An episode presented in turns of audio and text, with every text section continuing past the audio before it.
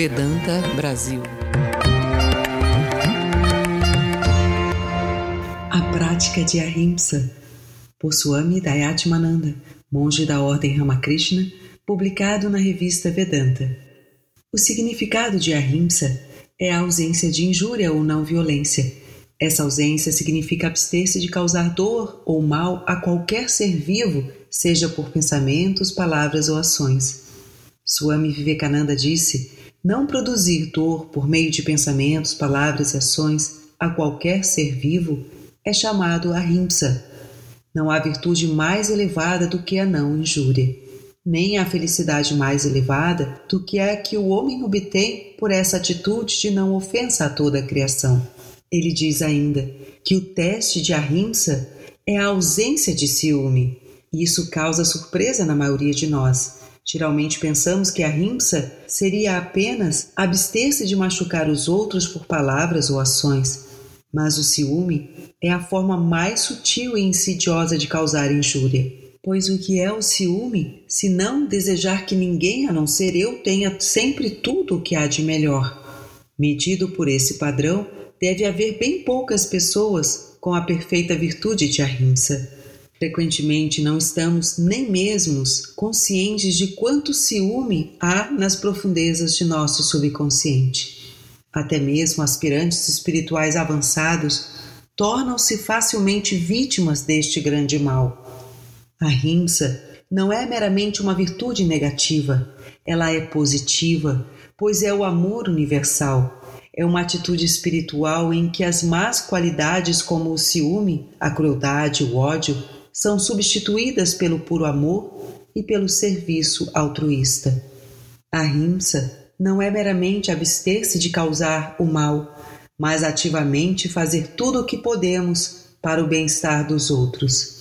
Somente aqueles que consideram o universo inteiro como seu próprio ser podem estar estabelecidos em ahimsa. O pensamento constante daqueles que estão estabelecidos em ahimsa deve ser que todos os seres sejam felizes, que todos os seres estejam livres de doenças, que todos realizem o que é bom, que ninguém esteja sujeito a sofrimentos. A prática de ahimsa necessita de tremenda força e não é para os fracos, nem é para aqueles que possuem um pequeno intelecto ou que sejam irracionais. Existem vegetarianos que se consideram superiores e que tendem a olhar com desprezo para os que se alimentam de carne. Quando essas pessoas perguntavam a Swami Brahmananda, filho espiritual de Ramakrishna, Maharaj, não deveríamos evitar comer carne, uma vez que engendra a matança de seres vivos? Ele costumava responder: Tolice, os budistas dizem que não matar é a maior das virtudes. O que isso significa? Você pode entender o significado dessa sentença somente quando tiver atingido Samadhi, quando tiver alcançado iluminação e for capaz de ver Deus em todas as criaturas. Até então, meramente conversar sobre isso é inútil.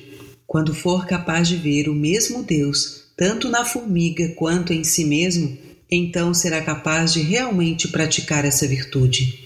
Você pode falar em não matar, mas pode realmente evitar isso? O que você come? Batatas? Enterre uma batata no solo e logo surgem novas mudas. A batata não tem vida? Você come arroz? Plante um grão de arroz e logo surge a planta do arroz. Você quer beber água?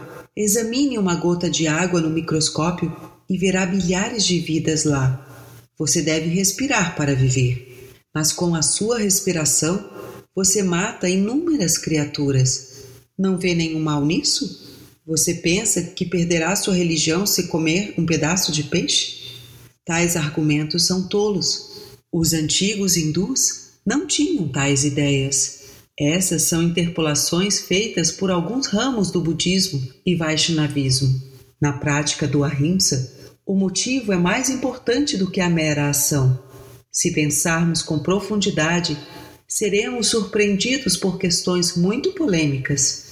O soldado que mata as tropas do inimigo que estão invadindo o seu país comete pecado. Um professor que necessita disciplinar o estudante de forma severa deveria ser chamado cruel? O monge que não se banha com medo de matar criaturas invisíveis, mas que pode ser causa de uma epidemia, pode ser chamado de compassivo?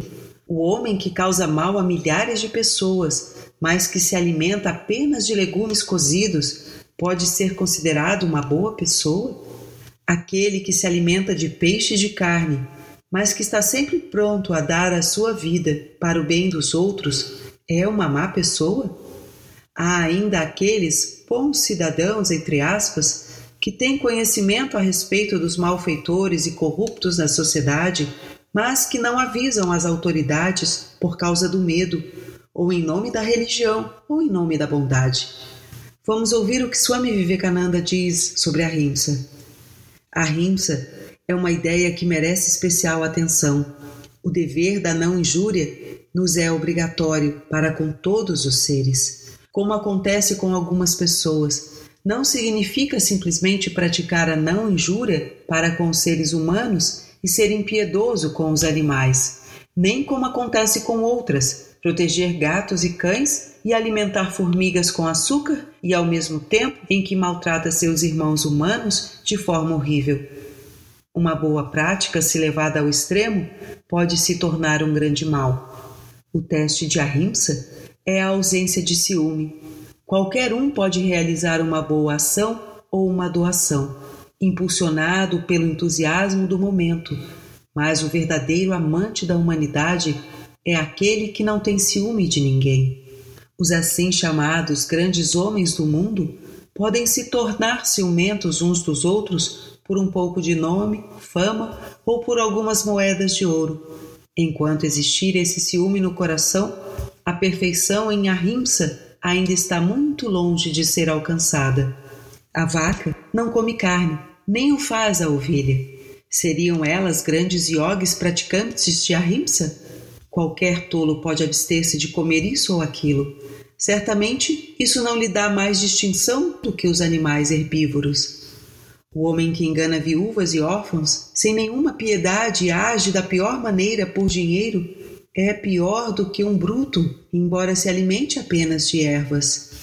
Aquele em cujo coração nunca entra nem mesmo o pensamento de causar dano a alguém, aquele que se alegra na prosperidade até mesmo de seu pior inimigo, esse homem é um bhakta, um yogi, um mestre de todos, Aquele cujo coração nunca entra nem mesmo o pensamento de causar dano a alguém, que se alegra na prosperidade até mesmo de seu pior inimigo, esse homem é um bhakta, um yogi, um mestre de todos, embora se alimente todos os dias de sua vida com carne de porco. A rimsa é uma qualidade espiritual positiva que nos ajuda a ver o ser em todas as partes. Mahatma Gandhi fez do Ahimsa o báculo de sua doutrina política. Ele disse: O Ahimsa não é uma coisa simples e grosseira que possa ser descrita em palavras. Não fazer o mal a nenhum ser vivente é, sem dúvida, uma parte do Ahimsa. Mas isso não é mais do que um pequeno aspecto. O princípio do Ahimsa é uma luta contra todo pensamento mal, toda precipitação injustificada, contra a mentira, contra o ódio, o fato de desejar o mal a qualquer pessoa. Violaremos tal princípio se retivermos conosco aquilo de que o mundo tem mais carência.